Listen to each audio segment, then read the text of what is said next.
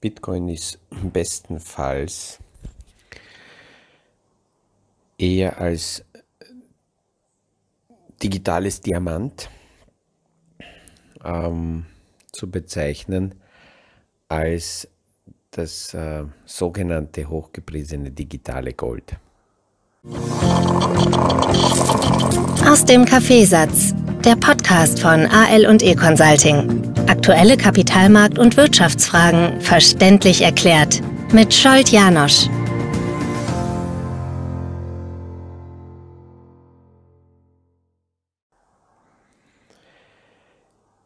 Wo kommt diese Aussage her? Naja, während meines Urlaubes hier lese ich quer alle möglichen Themen und äh, eine aktuelle Studie von der Deutschen Bank kommt zu diesem Schluss, dass Bitcoin bestenfalls als digitales Diamant zugeordnet werden könnte. Und heute schauen wir uns an, was die Idee dahinter ist, warum die Analysten von der Deutschen Bank das so meinen. Wenn ich aber hier so auf der Terrasse sitze und Richtung Bucht schaue, dann, dann fallen mir all jene Hörer ein, die die Podcasts in den unterschiedlichen Lebenssituationen hören. Gestern habe ich wieder mal ein äh, Bild zugesandt bekommen, wo jemand auf äh, einer Parkbahn sitzend mir geschrieben hat, dass er jeden Tag in der Früh mit einem guten Kaffee nach dem Morgenlaufen auf einer Parkbank sitzt und die aktuelle Ausgabe meiner Podcasts sich anhört. Ein anderer Hörer schickt mir, hat mir Fotos geschickt, dass er, na, das ist eine Sie, auf der Terrasse sitzt, meist abends mit einem guten Glas Wein. Von der Terrasse eine herrliche Aussicht auf die Stadt unter ihr genießend die aktuelle Podcast-Folge hört. Äh, sehr spannend, so äh, Teil dieser, dieser Lebensabschnitte zu sein.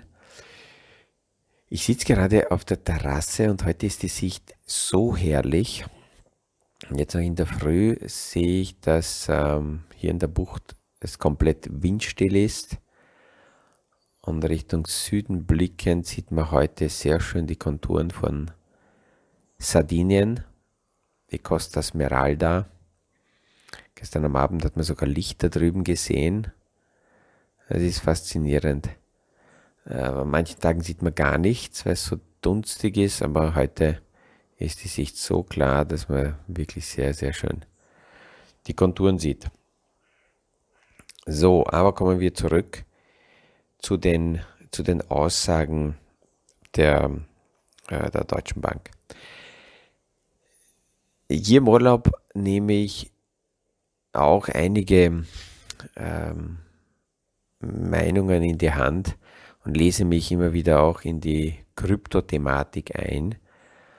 Und jedes Mal, wenn ich äh, mich da einlese, muss ich als Zusammenfassung sagen, dass äh, die Technologie, die hinter Blockchain, hinter der Blockchain steckt, in äh, vielen Variationen sehr interessant klingt, aber die wirklich nachhaltige äh, Durchsetzung dieser Technologie noch, noch nicht wirklich da ist. Die echten Geschäftsmodelle, die einen Nutzen bringen und nachhaltig auch bleiben können, die, die sind noch in Entwicklung, sagen wir es mal positiv so. Ähm, und alles, was, was in der Krypto-Anhängerschaft so beschrieben wird und als Argumente gebracht werden, viele dieser Argumente haben ähm, so aus dem Gefühl heraus für mich so sektenhafte Erklärungen. Ähm, eine Erklärung zum Beispiel, dass die Kurse immer steigen werden, weil immer mehr Menschen die Kryptos, speziell Bitcoin, haben wollen und weil die Produktion begrenzt ist, die Stückzahl, die irgendwann produziert wird, deswegen wird der Kurs automatisch steigen. Das ist eine, eine, eine Annahme, die unterstellt wird, dass tatsächlich alle Bitcoin haben wollen. Und davon sind wir noch weit, weit, weit weg.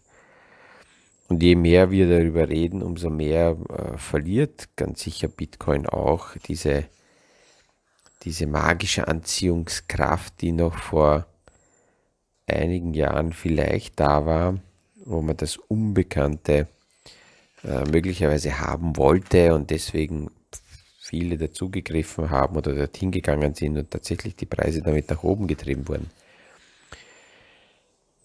Das ist also die, die eine Geschichte. Die zweite, dass damit, damit diese, diese Kommunikation in der Kryptowelt verstanden werden kann, muss man sich sehr, sehr stark ähm, in dieses Wording einlesen und sehr viele Begriffe werden irreführend verwendet. Das einfachste ist das Meinen äh, und das suggeriert, dass hier tatsächlich ähm, wie bei Rohstoffen äh, die Minen Rohstoffe schürfen, weil die da sind, die holt man raus. Und beim, bei den Kryptos wird auch gemeint, aber da ist der Faktor vorher nichts da, und auch nachher ist nicht wirklich etwas da, außer eine Berechnung.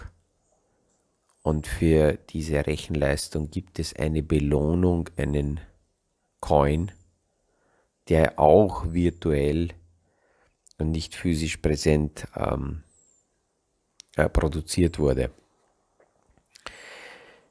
Aber gehen wir zu dieser Studie der Deutschen Bank. Ähm, wo, wo kommt die Idee her? Ja, grundsätzlich geht, geht mal der Analyst davon aus, was, wir in den, was wir in den letzten Jahren so oft gehört haben, dass speziell Krypto-Anhänger gemeint haben, dass Bitcoin ein Vermögensverwahrinstrument sein kann, ähnlich wie Gold. Ähm, in einer Zeit, wo, wo die Menschen verunsichert sind, ähm, kann man solche Gedanken durchaus aufwerfen. Und wenn man dann viele Menschen dafür begeistert, dann werden möglicherweise viele äh, das annehmen und somit ihre Vermögenswerte, vielleicht sogar jene Vermögenswerte, die bis jetzt in Gold waren, verkaufen und sogar in Bitcoin wechseln.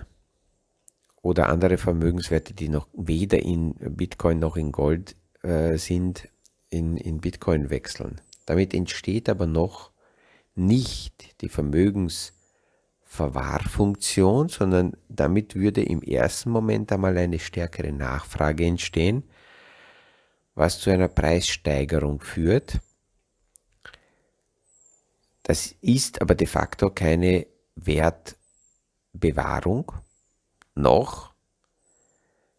Und damit diese Wertbewahrung passiert, müsste dann ab einem gewissen Zeitpunkt alles, was ja für, äh, für, für diese digitale Goldveranlagung vorgesehen war, dann schon dort sein, trotzdem eine permanente ähm, na nicht Nachfrage, es müsste permanent ein Handel stattfinden, damit der Preis sich auf einem Niveau einpendeln kann. Damit aber Handel stattfindet, muss es ausreichend Preisschwankungen geben, ähm, damit Spekulanten damit auch spekulieren können. Sind aber die Schwankungen zu groß, verliert danach diese, äh, dieses Instrument diese Wertaufbewahrungsfunktion. Ähm, es müsste dann natürlich, so wie bei den großen Währungen, und deswegen, ja, das, das gefällt mir auch ganz gut, dass mittlerweile Gott sei Dank immer mehr Fachleute, die sich mit den Themen beschäftigen, die Medien noch nicht, aber Fachleute, die sich damit beschäftigen, weggehen von Kryptowährungsbegriffen und damit klar äh, zeigen, dass es sich hier nicht um Währungen handelt. Ob es jemals in der Zukunft sogenannte Future Payments geben wird und Bitcoin möglicherweise diese Funktion ähm, haben wird, das ist heute mehr als zu bezweifeln, weil äh, die aktuellen Währungen staatlich kontrolliert äh, geleiteten Währungen mit staatlichem Interesse dahinter natürlich diese Kontrollen und diese Einflüsse nicht aus der Hand geben. Da wird es eher schon eben die digitalen ähm, Zahlungsmittel, digitalen Euros, digitalen Dollars, digitalen äh, Huans und Yens geben. Wobei es die ja heute auch schon gibt. Und ähm, seit, seit dem ersten Tag, seitdem wir hier in Korsika sind, wird zu einem Großteil ähm, digital bezahlt. Warum wir immer wieder darauf angesprochen werden, dass man lieber Cash haben möchte, ist gerade hier in Korsika eine klare Geschichte, während die ähm, Abgabenhinterziehung in Frankreich ungefähr bei 3,8 Prozent liegt, ist die Quote hier auf der Insel mit 14,8 deutlich höher. Und natürlich gefällt es solchen Händlern, die gern eher mit Cash arbeiten und damit am System vorbei, nicht wirklich, wenn dann immer mehr Gäste daherkommen und digital bezahlen. Das heißt, die digitale Zahlung geht heute schon. Äh, nur dauert es einige Tage, bis dann die Abrechnung tatsächlich stattfindet. Ich sehe also auf meinem Bankkonto nicht sofort nach der Zahlung just in time, dass hier etwas abgebucht wurde, sondern es ist zeitlich verzögert. Und da sind auch dann natürlich in den meisten Fällen zusätzliche Kosten mit dabei. Bei den Kryptos ist als ein wichtiges Argument angebracht worden, dass wenn die Zahlungen auf Kryptos umgestellt werden, dass dann der Kunde das just in time sieht sofort und die Finanzindustrie nicht in der bis jetzigen Form an meinen Zahlungen mitverdienen kann. Wenn die Kryptowelt es selber aber nicht schafft, hier tatsächlich in diese Funktion zu kommen, ist die Frage, warum sollte die Finanzindustrie selber sich äh, diese Geschäftsfelder kappen lassen und einstellen, äh, wenn man sieht, dass zum Beispiel die Kryptowelt nicht automatisch oder sofort es schafft, äh, die althergebrachten Systeme abzulösen. Also vom Zahlungsmittel sind wir weit weit weg. Und ähm, alle weiteren Entwicklungen, die, die kommen erst noch äh, recht langsam. Aber zurück zu dieser Frage digitales Gold oder digitales Diamant. Die Goldfunktion ähm, geht von der Idee aus, dass man hier die Kaufkraft erhalten kann. Selbst das ist, ist bei Gold eine sehr langfristige Betrachtung weil wenn wir jetzt die kurzfristigen Kursschwankungen uns anschauen, dann sehen wir, dass auf ein, zwei Jahre Gold es auch nicht geschafft hat in der jüngeren Zeit, die hohe Inflation und damit Kaufkraftverlust auszublenden. Ähm, Bitcoin schon gar nicht. Wenn wir seit Jahresanfang die Kursentwicklung bei Bitcoin anschauen, sind wir bei ungefähr 40% Minus. Ein Jahr zurück mehr als 50% im Minus. Also das ist alles andere als Kaufkrafterhaltung. Wenn, wenn ähm, Anlageformen schwanken und ich erwarte, dass diese schwanken, dann ist das aus meiner Sicht kein Problem. Wenn aber behauptet wird, dass hier Kaufkrafterhalt passiert und dann habe ich einen starken Rückgang, dann ist es eher ein Problem. Die Nettorendite von Gold ist langfristig unter den Ertragserwartungen von Aktien. Auch Gold hat das Problem, dass es nicht produktiv ist, liefert weder Zinsen noch Dividenden, das heißt, es wird kein Cashflow generiert. Das Einzige, was dort passiert, ist die Hoffnung, dass die Kaufkraft erhalten bleibt und ähm, dass möglicherweise gerade irgendein Hype sich ausbildet und der Kurs steigt. Und obwohl wir das wissen, gibt es immer wieder Anleger, die nostalgisch werden, wenn sie sagen, ja, ich habe mir überlegt, ich kaufe Gold. Und wenn ich dann dort die Frage stelle, wozu, warum, dann kommt einfach die Antwort, naja, ich dachte, ich habe es noch nie gehabt, ich will es jetzt mal haben. Bei Gold schaltet man sehr oft die klassische Renditeerwartung aus und wird, wie gesagt, nostalgisch und sagt, ja, ich hätte gern Gold. Die, die Frage ist, wo, wo bewahre ich es dann auf? Die eine Möglichkeit ist, dass ich es irgendwo in ein Safe einsperre, dann sehe ich es auch nicht. Ich habe nichts davon, auch wenn das schön ausschaut und wenn's, wenn die Sonne drauf scheint, dann glänzt es so schön. Dazu müsste ich es irgendwo aufbewahren, dass ich es täglich sehen kann. Ähm, kenne einen Fall, wo im Badezimmer eine sehr, sehr dicke Glasplatte eingebaut ist und diese Familie jeden Tag über Gold gehend aufsteht, weil hier äh, sie die Meinung haben, dass sie Gold nicht versperren wollen, sondern Gold sehen wollen und wenn sie es schon haben, dann wollen sie das auch als Erlebnis erleben. Ist auch eine Möglichkeit. Ähm, Gold ist aber prinzipiell, wenn man es so sehen will, die älteste Währung, die immer wieder weltweit als Währung aufgetaucht ist. Und von dieser Funktion ist Bitcoin weit, weit, weit weg. Warum also die Bezeichnung als Diamant? Ja, das Interessante ist, dass bei Diamant die Kursentwicklung noch unberechenbarer ist als bei Gold. Es sind hohe Wertschwankungen ähm, Diamant hat keine Korrelation zu irgendeiner Anlageklasse. Selbst die Aktien von Diamantenminen sind, ähm, ja, wenn man so will, katastrophal in der Entwicklung.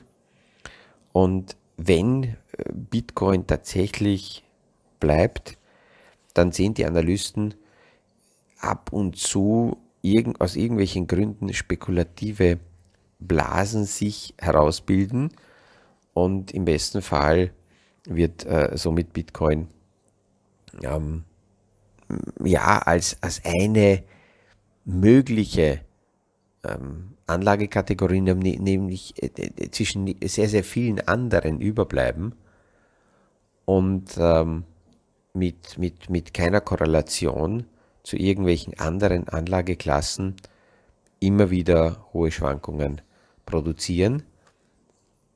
Und deswegen kommt der Analyst dazu, dass er sagt, okay, wenn man Bitcoin schon irgendwo zuordnen will, dann eher als Diamant als als Gold. Auch in der Industrie wird Gold ähm, ja sehr äh, viel stärker verwendet als Diamant.